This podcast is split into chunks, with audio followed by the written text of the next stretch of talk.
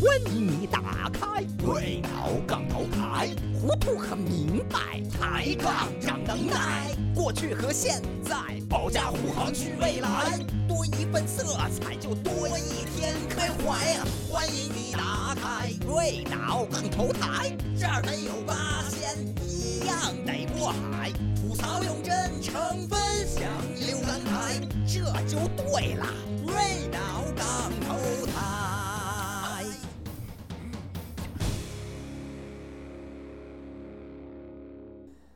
大家好，我们又回来了。我们这里是瑞脑电台，我是您的老朋友残缺的完美。我们还是上一期的原班人马，哎跟大家打个招呼吧，朋友们。大家好，大家好，啊，一个月不见，大家好。嗨，哪有真一一个月 你们是光并并哎，你这你这就能卖卖着票了。嗯我们从云南回来这了。你们光大家好了，谁听得出来谁是谁啊、刚才第一个说大家好那个，那是猴哥，我们的猴能看家猴哥。嗯。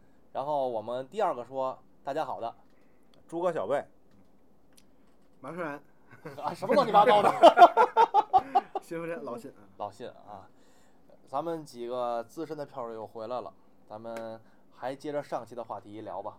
上期聊什么来着？咱们上期是从天乐票房开始聊的，对对，但是好像没跟天乐票房有什么关系。对，没关系，咱们就接着不聊天乐吧，因为咱们是在天乐认识的，对对这是咱们一个契机。对对咱们通过天乐票房，咱们就把这个相声给伸展开了。没错。我觉得我第一次跟你说话都是在天乐之后，就咱俩在天乐活动期间，咱俩没说过话，熟都是后来，不知道为什么。还还真是为什么呀？是啊，不知道为什么，当时完全不熟，都没说过话。啊，这后来反正知道那个，反正互相认识对对对，知道有一人，啊。还挺逗的。然后那后来为什么熟的呢我后来也没怎么熟，我也不知道。反正就认识，知道有这么一位，嗯见面也打招呼，说话也能说得上，还是一朝一辈子。什么哎俩人还能说得上话啊，伦理根？可得说得上话。我跟猴哥其实认识的早，第一期的时候我就看着猴哥在台上晃晃悠悠的，晃晃悠悠的。啊，对，啊那会儿就应该是对，那会儿就那现在猴哥基本上不在台前了，都在幕后了吧？我本来在台前也少，哎，基本功不行吧，嗓子不太好。这是云遮月的沙哑嗓子多好啊！现在正这超级女声现在都用这种嗓子棋，派的相声，棋派相声像话吗？您这皮儿厚点儿，估计好多观众都听不明白关键人家的云遮月人家会用，啊。您我还不太会用。那他更得用了，嗯，用用用到彻底失声了不就好了吗？云遮月他都没长着，那你说他干嘛呀？一点儿都没有。老谢，你最早跟票房使什么？你还记得吗？我给凤火吧？良的黄鹤楼，呃哦哦当时还没有人使一个小时的相声，哦，他使了五十五分钟，给我急的在旁边，没人听了都，是那天我在现场，我我越使越嗨呀，啊，关键还没人听。后来是使的贫了，他那火使他是掐尖儿，就是嗯 古往今来，古今中外，所有黄鹤楼里包袱全入了。这能耐大了，这个你可以听听，这能耐大了。我记得这应该在蜀中仙，对对？吧？我在现场听着呢，给我这烦，我不是接他，就是他接我。我记得不是我接他，就是反正那天我也有我也有活，嗯，我记着可能我我是不是在他后头啊？所以我不是，我们到二后边底了，那你那就是你们接的我可能，嗯，有可能。我就看着我下来这怎么那么烦呀？怎么了？叨叨叨叨叨叨叨。我就对你说这个，我对您那会儿印票房使深，活一般超过二十分钟的活让人讨厌。都会乱，底下都会。除非你使的真好，你嗯再次数裸包或者包袱，大伙儿也都听过呀。你还是就是对，凤舞老现在算是专业演员了吧？肯定是专业。算多少年了都？对，算好几他当时年专业就算专。业啊，也不能算呃没呢，当时他没拜呢。有师傅，哎呦，办了不是没拜拜呢，没拜的。后来给了他那名字儿，是吗？没错，我知道这事儿为什么好多老就是咱们那个所谓他们那个不愿跟我接触啊，这嗯叫吹牛叉儿怕碰老街坊，嗯好多人我都赶上了，就是怎么认知根知底啊怎么认识的老先生，嗯怎么去的，所以现在好多人不愿意理我。怎么给淤出来的？他后来拜的，他们几个一块儿后来。您这人缘儿不不不混的呀！聊聊聊聊票房的作品，对，不要扯远了。不要搞人身攻击。这当时凤舞凤舞，我们俩还挺有渊源的。我记得刚开始他喜欢快板的时候，我们就在北京满世界打快板去，唱快板去。他那会儿王牌他打的是，嗯，后来发现他相声也不错。凤舞，我第一次见过他演出的时候惊了，惊为天人，真好。那会儿大二，他大二。呃，就后来想想，其实是他就是人聪明，他就把郭德纲的使法一字儿不差，一一个节奏不差的落下来了，嗯，使的是真好。这也是能耐。能谁说绝对是能耐能耐啊？这光背词儿不是能耐，把那对节奏包括那感觉使对使对了，那就就是能耐。就是原样复制，复制的真好，那绝对是本事，这个嗯这一点不掺和的本事。对这是很聪明。但是他可能是他听相声听的晚，他是从郭德纲开始听的，啊，所以、呃这个后来这个信息一多一涌进来，他就有点没主心骨了。现在其实风格倒不太明确了。嗯，那会儿记我冉冉新星啊，我都惊了，激动了，我给你量一辈子活吧，这太棒了，这孩子他他比咱们小是吗？比我小四届吧，哦，三届。我记得刚开始见着他那会儿，我们俩都喜欢快板儿。我们那会儿不光在咱们票房，那会儿还有一个叫快板沙龙的非法动的啊，那个那个在也？对啊，这这这也是。后来合法了。我们那会儿还还老去那儿，包括最近又联系上之后，我发现我们俩又有一共同爱好，都喜欢单弦儿。哦，就是其实喜欢他现在能唱几个插曲呢，我还说哪天可以给他弹弹，挺有挺有缘分的，中间也是好多年没联系。哦，这是当时老辛第一次在老上海信第一不到三年活应该是两年多在还是在蜀中心。就是蜀中县，我刚才正说这事儿。使活，不是哦不是使活呀使活高飞，脱妻献子，哦，蜀中心，哦，那就是视频为证。啊，那不是是视频为证。那我我记忆中的就是你你跟马春然同台，应该是在其实那会儿你跟马春然那会儿就非常成熟了。应该在不是我们俩那会儿应该是在天桥刚乐使的，也是使的黄鹤楼，但是是完全自己新那是后来，那是好后来了。我记着那会儿在票房听老信跟马春然使活的时候，那个程武老师坐我边上，嗯，一直一说真好，真好，这俩真好。我说哎他们柳不是柳的事儿，你看他们俩那节奏那筋劲儿，我印象特别深。哎，得不了。然后后来反正怎么说呢？后来就是听，我记着听小贝听单口比较多。是我就是没人愿意跟我搭档啊小，贝书好，没人愿意跟我搭档，我就一人使。也挺好的，各有各的长处。小贝老师后来成功的把在最近两年把票房引引引入了评书的，嗯，是，我是比较喜欢这个。没办法，大伙儿岁数大了，这个在一起对活的时间少发现。一嗯，是是，在另外我们发现一个捷径，就是原来呢这个票房要组织一期节目呢，至少要十个人，对对对后来有三个人就够了。三部评书就够了。对，就那会儿我记得中华笑海的时候，他们就评书多，而且他们一拉能一天。是爱德华一人说四个钟头，这个谣言了，这是谣言。但是他一说评书的时候，给底下那个在笑话那会儿给观众非常好的一个优惠条件，就是大家都可以出去上厕所抽烟了。反正是那场，活动，谁敢不让大家出去上厕所抽烟？这专业团体也不敢啊。我第一次在天乐票房，我我好像说过这事儿，在天乐使活，哎呦，给我顶的呀，特别顶。小贝，我不知道你是几年开始在那儿说的，你是不是早期不上活，光听啊？没有，我是早，我头一年就上过火。八十二他们那个就是数不清楚番儿的那个我。觉得我中间在那儿那几年，我就没怎么见过你上火。中间是中间我是断了一段啊，中间断了一段。对啊，我可能到后期小贝来的时候，我就开始不上火了吧？那会儿你来的很少，我是两头儿，我我最早我在票房玩过一段，然后中间断了，然后后来又哦，去了。对对对对，有这这个，有有。照片为证，有照片为证。我第一次在天亮使活的时候，台底就是那些真正的老老观众还都在呢。就是就跟这二位这么老的那一波人都还在，这二位不一样了，这这差远了，这二位。好像资历一样。嗯，这二位可能差不多。但是后来我断了，确实断了，这是赖我，因为然后在台上说呢，没人听。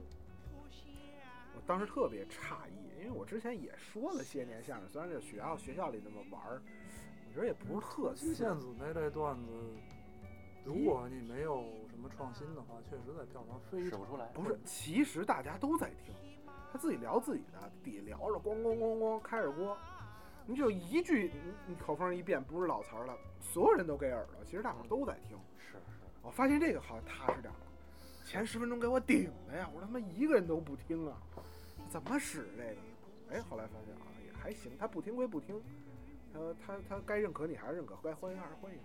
这有意思，这多挑战智力，冲着朵儿就把好儿给你叫了。真是那意思。咱们聊所以就啪是一好啊，接着聊。老的听众、老的票就不一样。我不知道猴哥对老 OK 啊，O O K K 啊，嗯，我最早认识 O O K K 是那会儿在在园子里听相声，那会儿还叫天桥乐茶园的时候。啊，老 OK 为什么最好认、最好找啊？他背对着台，嗯，就我们俩面对面，他听我们这听相声的，然后他听好，他又回头好，有意思，呀，真的，我都不好意思跟他坐一块儿。有这样的观众，这票房好得了好不了？我我我说的是他还是听的是某社的演出，啊，那会儿那会儿刚开始，太难了。我们俩在那儿，我关键认识，我也不好意思不理他，就这么聊会儿天儿，他也他也不吱声，就在那儿听着。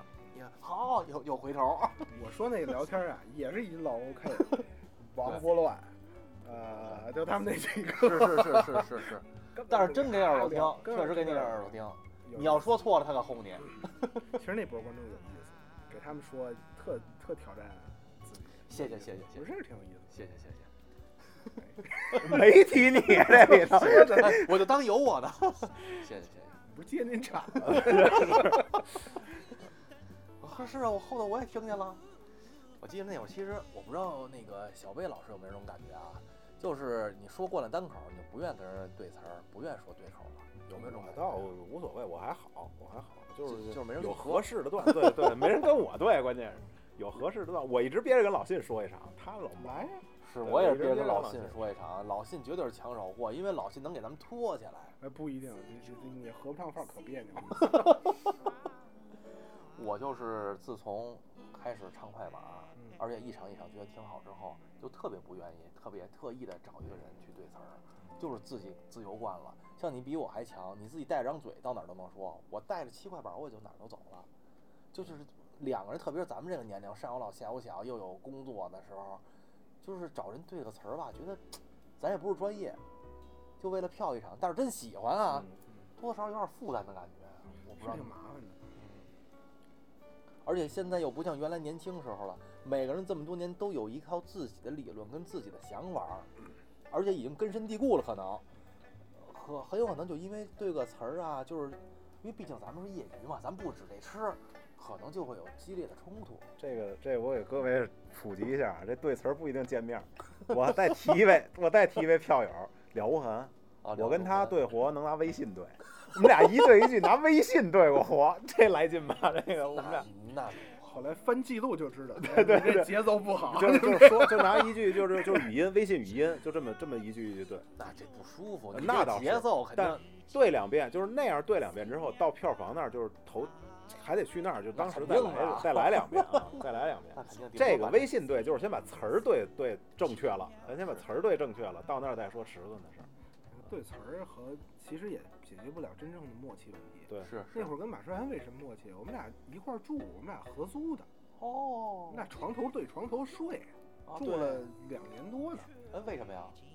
不会，我们觉得就合租了一个房子呀，我们都都工作在东边，然后就就在东直门那边合租的合租了一房子。不，我们俩合租的时候还没正经在一起说相声呢，我们俩大学同学哦，啊，然后就那那个默契是你不用培养的，因为你整天在一起，走到一起了。经常能俩人就走到街上，忽然叭一张嘴都唱同一句一句戏，都一调门儿。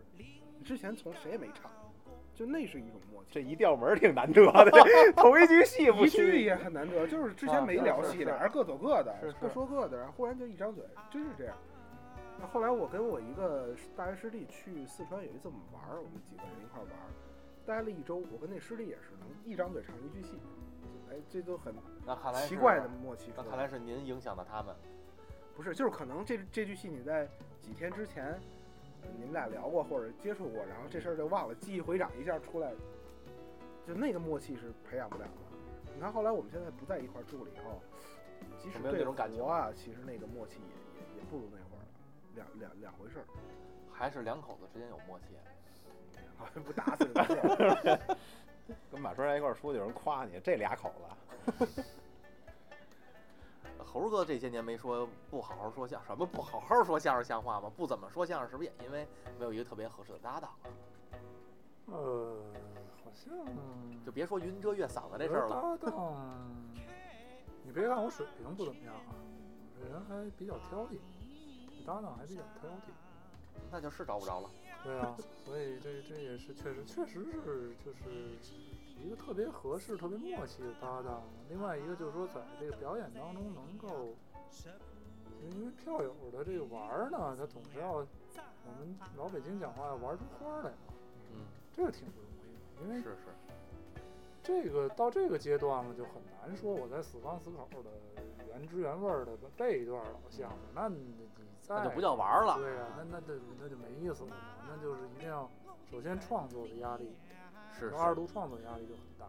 另外这个对这个两个人的配合度啊，这个技术水平要求也很高，所以压力越来越大。这个东西就是越玩儿呢胆儿越小，这可能是您说这话我特别同意，这些年懂了，不怎么所以胆儿小了。而且咱们这些票友的演出有一种，特别是在票房，有一种炫耀的感觉吧，所以肯定自己对这个段子精益求精，其实这个喜剧这东西本身啊，就就有炫耀智商的感觉。对，是就这事儿本身就是炫耀智商的事儿。就这事儿，我听着它可乐，你没听明白，那就是我就是在炫耀我的智商。那喜剧本身就有这作用，就所有的喜剧都有这作用。就为什么说那种高级的喜剧人追捧它，就是因为我追捧这个之后，其实是在炫耀我自己的智商，我理解力比你强。我能听得懂。，对这东西，我对我对这东西认知，我对这东西的感悟力比你强，就是这样。这就是高级票友，这就是高级票友。我就是就是这礼拜我谁说过这个事儿，就也是类似于我忘了是自媒体还是说是写东西聊起这个事儿。我说现在你说那个园子里的相声为什么讨厌不喜欢？这个这个好多老先生啊，古今中外老先生写过关于幽默分析的书，五花八门儿，乱七八糟。其实你总结下来，乱七八糟。而且是乱七八糟，说什么都有。你要愣总结下来，其实无非两大类，一大类叫做优越感，我有优越感，台上那俩傻逼活得不如我，或者他们在的那个处境是一个尴尬处境，不如我现在坐台底舒服，优越感。二一个呢就是智力碰撞，我觉得这个凡是以智力碰撞，就我我埋一东西你来猜，你猜得着猜不着我都很开心。你猜出来包袱响了，我也很开心。你你没猜着，我觉得也很开心。就以这个为质效目的的，那就比较高级。那现在园子里基本上全是以优优越感这一件事儿来嗯，来来来来作为治效手段的，那他就就没劲。那种笑声叫廉价。反正没那么高级吧，不高高级这事儿没是非，咱可以说它不高级。好不好搁一边儿。这个就就说刚才老信说这猜的这个，我举一个例子，我老老说这个，就刘宝瑞说那个斗发，嗯嗯，他说扔那钩竿子啊，他这这这个这这这个拿这钩竿子打那老道，把这钩竿子一扔，过去奔这老道去了，老道老道一睁眼看这奔脸来了，一躲，这杆儿他这跟台子过去了，这杆儿啊是过去了，中间有留白，这地儿就是让你猜呢，那杆儿过去了，我告诉你那钩没过去，这句话我不能说，我等着你猜，中间这留白，观众底下已经乐了，哇就乐了。完，刘宝瑞再翻这个，那钩儿不饶人呢。他后中间就有这留白，但是我看过一版，就是剪成 Flash 那个，他就把这留白剪掉了，因为时间的关系，他这留白这地方就剪掉了。他就是他剪的时候，他不知道这个地方，他不说话这地方是包袱口，节奏吧，他不说话这地方是包袱口，他没理解到这一点，这就是智商的优越感。这地儿你没说出那底了，我已经猜着，我已经乐出来了，我就比你有优势，就是这样一个道理。但现在在园子里几乎没有这样的。现在的园子里，我还经常遇到这种情况。当然，这还是在前两年了吧，可能这两年更更加夸张，或者甚至可能消失的这种情况。就是经常有人突然回过头来问我你乐什么：“呢？乐什么呢嗯 是吗？真是有？”而且是一桌人，八一桌八个人，其中至少有六个人在，只有可能只有我们两个人在乐。他们也知道这儿可乐，但是他想不明白为什么这儿可乐。你们你们俩还一块儿来的，自己谁没事听相声去？现在这个情况我在上海遇到过一次，上海著名笑星那儿说，就是上海的著名相声演员在上面说，他这个著名相声演员本身就喜欢在台上玩儿，他有时候就说点那种票房里边那种包袱，但他说这包袱，我当时忘了他具体说的是什么了，我噗就乐了，我一下就乐出来了，乐出来前面四个观众一块回头看我，他不知道我乐的是什么。就这剧，他不是诚心逗观众乐的，他是自己在台上玩出这么一个东西来。对对，后台包袱，呃，我想想，哎，那年昭昭在不在？我忘了啊。那年是程武老师跟王雪波俩人使一个树莓印儿，嗯是谁呢？我跟乱乱不乱反正，一战魔，我们几个就是老票友，坐坐在一块儿听。就是王玥波跟那个那谁程武老师有一个，就是说台上玩儿的话，我们这边都乐炸了，全场观众全看我，不知道乐在哪儿。说的是什么呀？啊，那个你得想，你得想，前八年就是好好几年前就想让我，就想让我当你爸爸什么，就这就这这个这段儿。然后王玥波那边翻了一个，你当我云起呢？这不就是自己玩的吗？我估计我估计没这个没零五年零六年那经历的，根本不知道哪儿跟哪儿跟哪儿啊。就是这种。那上次我在上海听，其实就是这么一个，他在台上说这，我一下就乐出来了，我 我就乐出声来了。前面那四个人同时回头看我，他不知道我乐的是什么啊，就就这种。上次马春兰给王建良接瓦，到底的时候，就是他们俩的词儿都错了。王建落，王建王建落了一句，就是这叫什么一呃，就我这一句话一出，嗯，呃一鸟入林，破鸟压压音啊。啊，然后马春然应该翻一句，说这个您说了什么，然后就说只要把我们满山没说的，然后马春然就就一愣，嗯，当时好像是就是一鸟入林，破鸟压音，后边应该还有一句，就王自健要说一句，嗯，就是不管是说呃。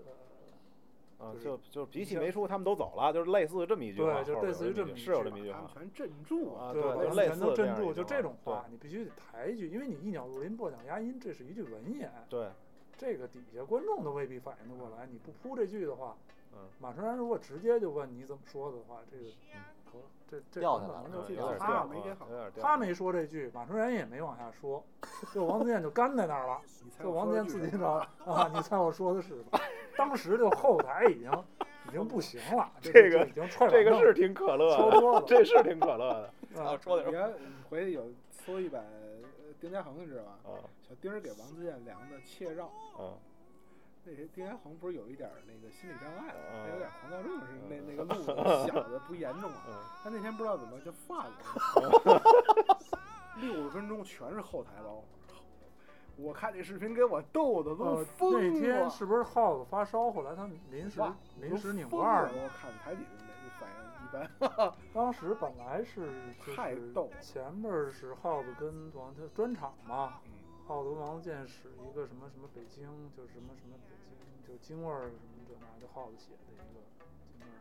但是那天耗子发高烧，就是他实在定不下来。第一场活盯完了以后，他他底活实在盯不了，后来临时改的。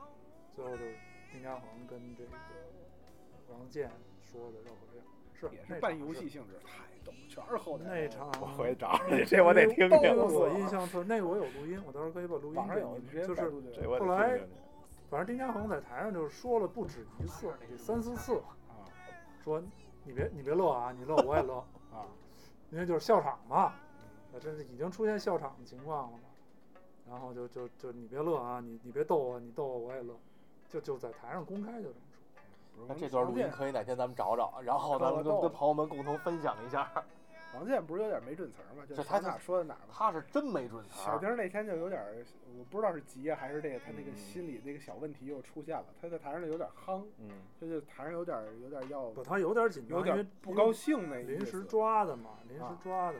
然后那个词儿就都是，啊，你哎，你这句怎么说的？不是我，侯宝林就这么说的，全是这么出来的，你知道那词儿，都没都没法接。然后后来该拦托不拦，就戳扇看着，王子，王王王这个 A B C D E，哎，你怎么不拦我呀？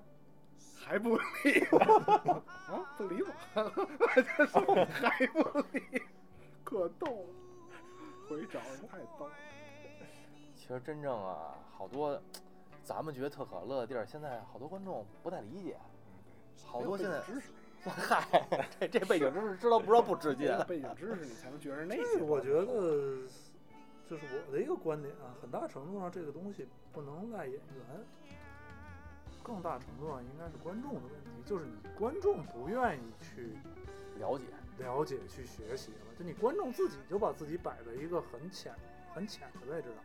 所以导致于现在演员的素质就往低了。我花了钱了，我就我就要听这种，一下就让我就听要非要听隔着我的这种包。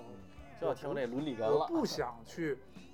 哎，我时间我是不是再看看？哎呦，这个这个节目是不是有有什么过去的故事是怎么回事啊？就是有没有什么哪儿哪儿比较比较有意思啊？我是不想受这个累。实际上就是说，你观众这个土壤，你这个这说难听点，就是你这个盐碱地，你培养出来的就是这这么高的东西，它永远也长不高。嗯那你们说这个观众的素质也决定于演员的，决定了现在演员的素质吗？相互影响，就是是相辅相成。观众引导演员，演员这演员培养观众，这就互相互相影响，互相制约。那你们觉得这近五六年这水平是低了是高了？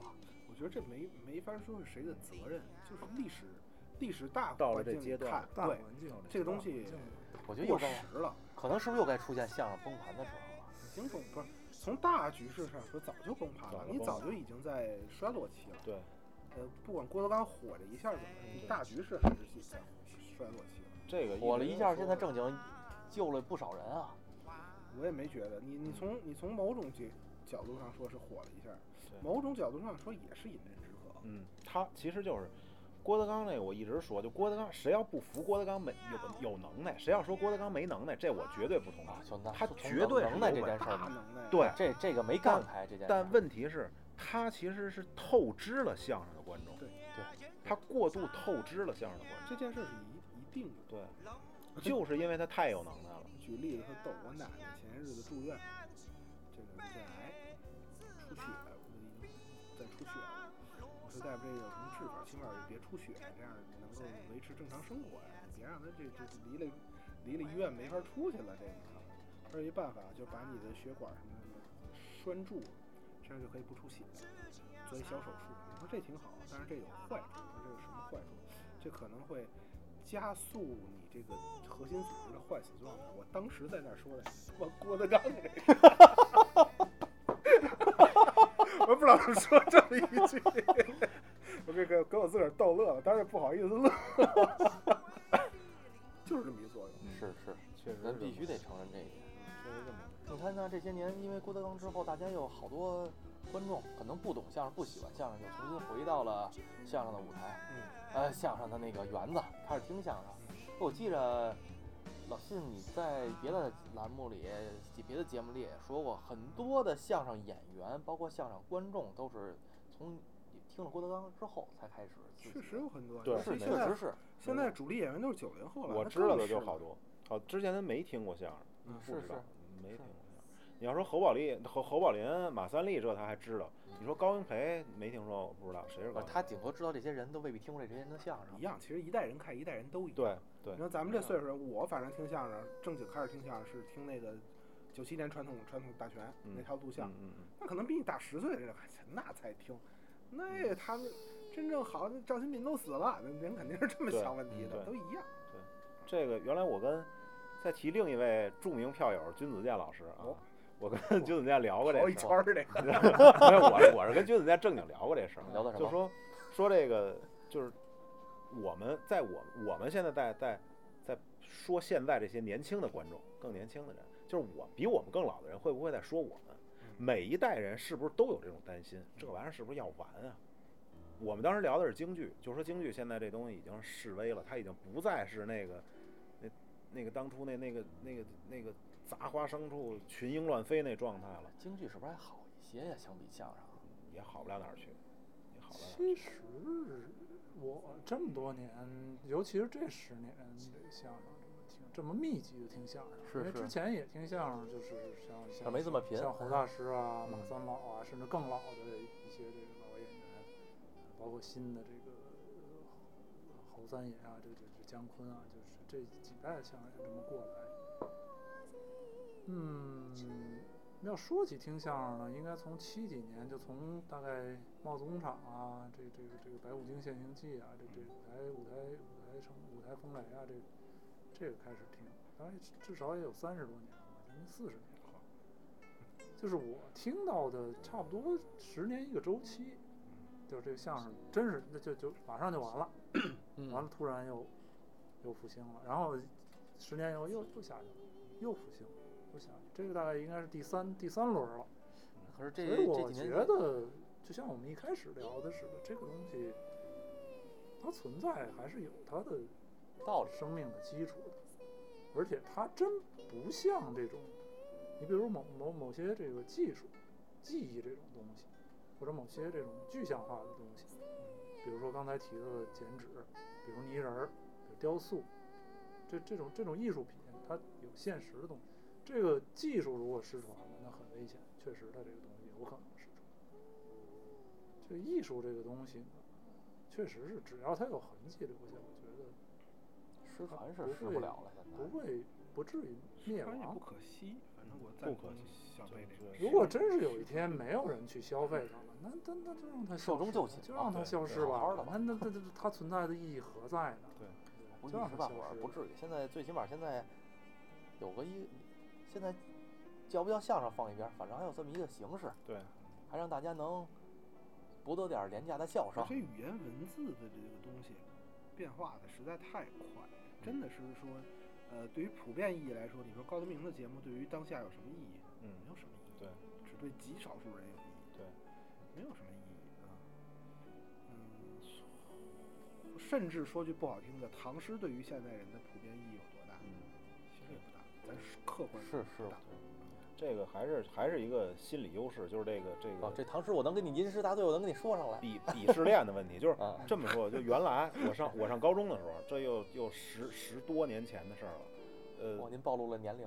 对，就就是十十多年前的事儿了，就是我上高中的时候，当时我喜欢摇滚乐，嗯，我喜欢平克·弗洛伊德艺术摇滚，当时我就觉得我站在鄙视链的顶端，因为我听这玩意儿你们都听不了，而且所有人都承认，哎，你这玩意儿真牛逼，这我听不了，所有人都承认这一点。但今天这种鄙视链已经不存在了，因为它信息多呀，我想听什么我随便找，什么都有，百度一下就行。对啊，我百度一下，我什么这种鄙视链已经不存在了，实际上。所以你再说那些老的那些相声，你懂那个，你能听那个，你比别人高多少，这好像也谈不到这事儿。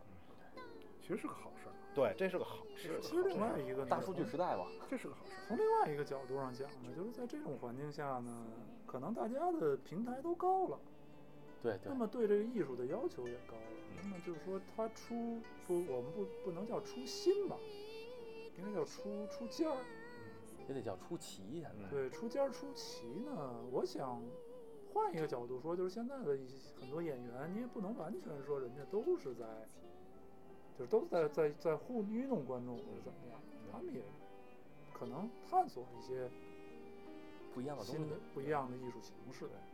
这我觉得经过经过十年或者二十年的磨砺，也可能把相声又推到一个新的高度，我觉得不会的，相声不会了，相声毕竟老了。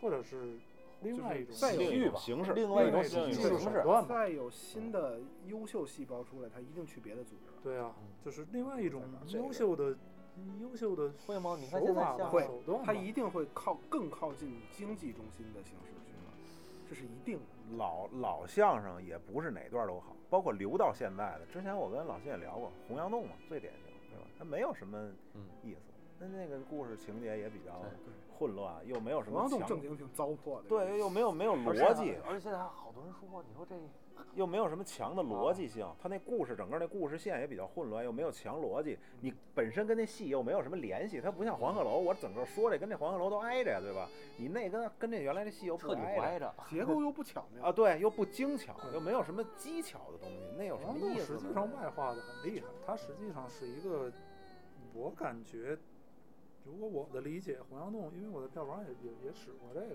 嗯，我感觉呢，很大程度上它是等于练演员的这种外化的能力。嗯，它实际上是个，就咱们咱们爱说的一个人托活的这么，就它从诞生的那一天起，它就是人托活。嗯，这个我就是这个作品，就是就是考你演员的能力。